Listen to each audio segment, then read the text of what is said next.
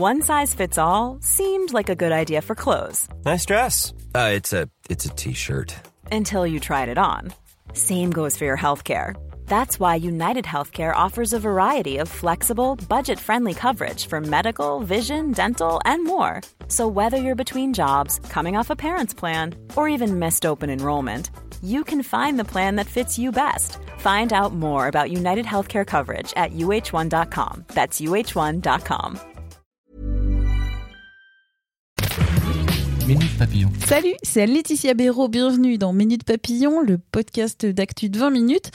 Le podcast d'actu de 20 minutes, qu'est-ce que c'est? Eh bien, ce sont nos interviews, nos coups de cœur, nos tests technologiques, euh, nos points sur l'actualité ou nos séries encore. Ça se retrouve sur toutes les plateformes de podcast en ligne. Et le plus simple pour être notifié des nouveaux épisodes, eh bien, c'est de vous abonner à ce podcast. Comme ça, vous aurez tout dans les oreilles. Ah oui, et puis j'ai oublié, euh, vous pouvez aussi nous laisser des petites étoiles sur Apple Podcast, comme ça on remontera dans les classements. Alors aujourd'hui on parle de justice, des procès les plus attendus de 2020.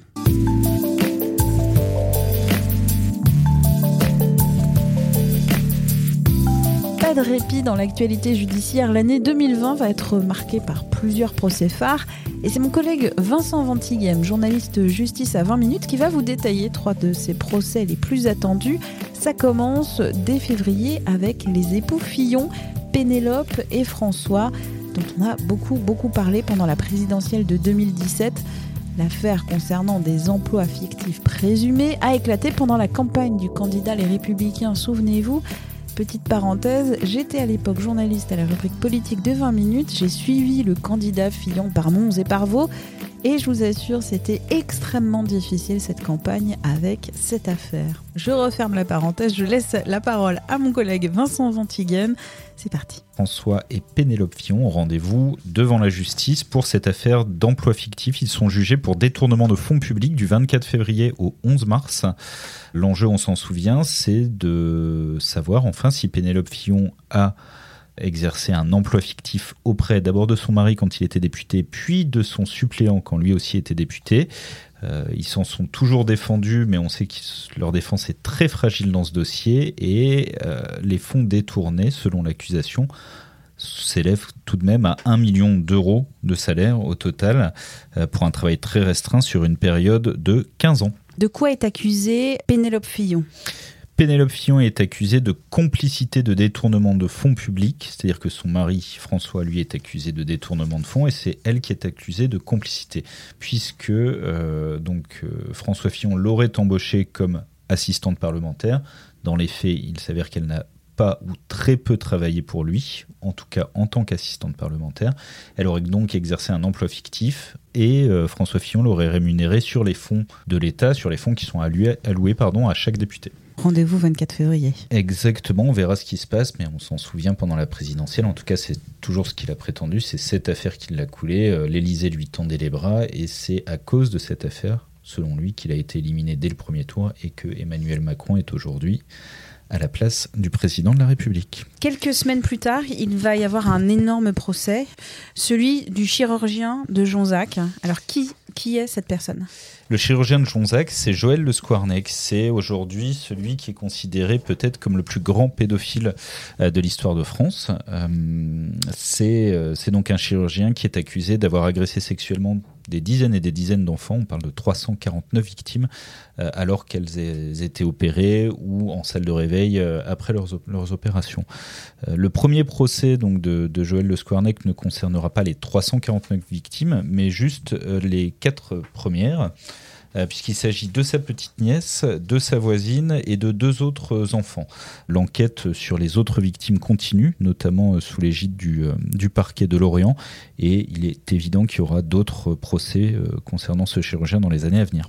Ce qu'il y a de particulier dans cette affaire, c'est que après avoir été dénoncé une première fois, les enquêteurs ont découvert chez ce chirurgien des carnets noirs, qui ont été appelés ainsi, dans lesquels il notait scrupuleusement l'identité de toutes ses victimes et ce qu'il leur avait fait subir. Lui se défend en disant que ce n'était que des fantasmes, mais les enquêteurs sont remontés comme ça sur une liste d'enfants qui avaient été agressés sexuellement au, fur et à mesure des années.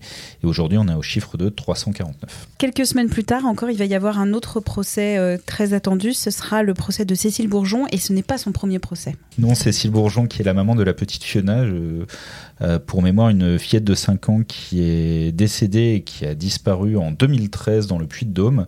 Au tout début de l'affaire, Cécile Bourgeon avait prétendu que sa fille avait été enlevée dans un parc de Clermont-Ferrand. Et en fait, au bout de trois mois, elle est passée aux aveux et elle a avoué donc qu'elle et son compagnon d'alors, Berkan Maclouf, l'avaient en fait tué et enterré dans un endroit euh, dont ils disent aujourd'hui ne plus se souvenir. Euh, le procès euh, de Cécile Bourgeon au mois de mai, c'est simplement le quatrième procès. Tout simplement parce qu'elle avait été jugée en première instance, elle avait été acquittée des faits criminels. Elle avait été rejugée en appel, cette fois-ci, elle avait été condamnée. Mais euh, il y avait eu un très gros incident de, procès et la Cour de cassation a décidé de casser le jugement qui avait été rendu euh, par la Cour d'appel euh, du, Puy, du de Dôme. Aujourd'hui, elle est donc jugée pour la quatrième fois. Le but du jeu, bah, c'est l'enjeu, en gros, c'est de savoir si elle est responsable des coups mortels qui ont entraîné la, mort de sa fillette, et c'est surtout de découvrir enfin où le corps de la petite fille repose. notamment pour son père qui espère toujours lui donner une sépulture décente. Quatrième procès, est-ce qu'on peut avoir des choses nouvelles? Hmm. Oui, on peut avoir des choses nouvelles. La, principale chose nouvelle, déjà, c'est que Cécile Bourgeon, aujourd'hui, est libre. C'est-à-dire que euh, la Cour de cassation ayant cassé, selon les usages, l'arrêt de la Cour d'appel du Puy-de-Dôme, elle a pu être libérée. Et euh, bah, elle va comparaître à ce procès libre, contrairement à son ancien compagnon Berkane Maclouf qui va comparaître détenu. Déjà, ça va faire une grosse différence. Et surtout, aujourd'hui, euh, Cécile Bourgeon s'est remariée et elle est enceinte. Elle va accoucher d'un petit bébé dans quelques mois. Elle va donc venir à la Cour d'assises du Rhône, puisque ce sera jugé à Lyon, avec un petit bébé de quelques mois. Et ça, on le sait, sur l'esprit des jurés, pour une mère qui est accusée d'une certaine manière d'un infanticide, ça peut avoir énormément de poids. Eh ben, ce sera le troisième procès euh, très attendu euh, de, ce printemps et peut-être même de cette année. Tu vas les suivre, j'imagine. On pourra te suivre où? Pour commencer, on va parler de François Fillon qui va donc être jugé. Ce sera devant la 32e chambre du tribunal de grande instance de Paris. Euh, on l'a dit tout à l'heure, du 24 février au 11 mars. Ce sera à suivre bah, sur 20minutes.fr, dans le journal papier, sur le site, puisqu'on aura des chroniques quotidiennes de ce procès. Également sur Twitter, puisqu'on va essayer de live tweeter toute cette audience. Euh, le procès de Joël Le Squarnec, le chirurgien de Jonzac dont on a parlé, sera un petit peu particulier. Il doit se tenir à Sainte. Charente-Maritime. Dans le département de la Charente-Maritime, exactement. Et euh, on peut d'ores et déjà annoncer que ce sera un procès qui se tiendra à huis clos. C'est-à-dire que nous, en tant que journalistes, nous pourrons nous rendre au palais de justice, mais nous ne pourrons pas assister aux audiences, vraisemblablement. Je compte quand même faire le déplacement, puis on verra bien ce qu'on pourra raconter, quelles personnes on pourra, on, pourra rencontrer à cette occasion. Et puis le procès de Cécile Bourgeon, on en a parlé tout à l'heure. Alors il y en aura d'autres, hein, mais euh, lui, il est prévu pour se tenir du 26 mai au 12 juin euh, devant la cour d'assises du Rhône à Lyon. Et euh, bah, de la même manière, des chroniques a priori euh, tous les jours sur le site, dans le journal papier et sur Twitter. Sur Twitter, où on peut te retrouver à quelle adresse? Donc c'est Vventigame, euh, voilà, c'est l'initiale du prénom suivi du nom. Merci encore à Vincent pour ses explications. Vous pouvez retrouver ses articles sur 20minutes.fr, sur le journal papier et l'interpeller sur les réseaux sociaux. Quant à Minute Papillon, on se retrouve demain pour un nouveau podcast. Salut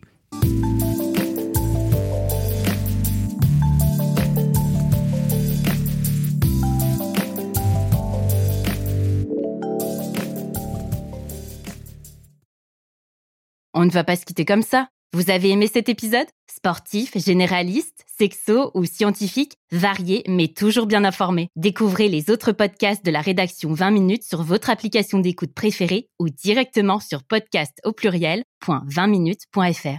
Et merci de nous avoir écoutés.